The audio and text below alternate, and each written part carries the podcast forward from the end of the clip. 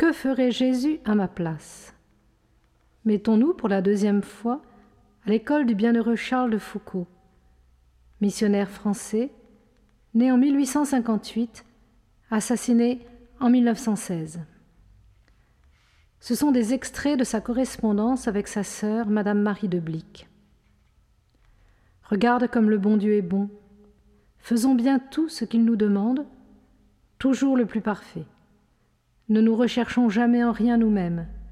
Un seul but, une seule fin, le plus parfait, la volonté de Jésus. Faisons ce qu'il ferait lui-même à notre place. Et pour le reste, arrive que pourra. Quoi qu'il arrive, ne t'en désole pas. Sois convaincu au contraire que tout ce qui arrive est pour le bien de ceux qui aiment Dieu. C'est l'unique chose que je désire, être désormais jusqu'à la mort ce que Jésus désire que je sois, ce qui lui plaît le plus que je sois.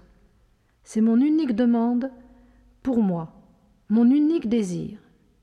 L'unique nécessaire, Jésus régnant en maître dans notre âme, y vivant, y faisant avec nous tout ce que nous faisons, y gouvernant tout et toujours. Je te souhaite bonne fête.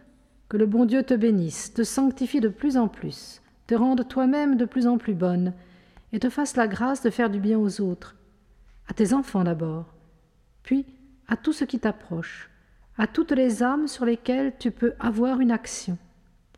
En tout temps, la vie chrétienne est une vie d'union à celle de Jésus, une vie ayant le même but que la sienne, consacrée comme la sienne à sauver les âmes dans notre temps où les âmes courent tant de dangers, par suite des efforts des ennemis de Jésus.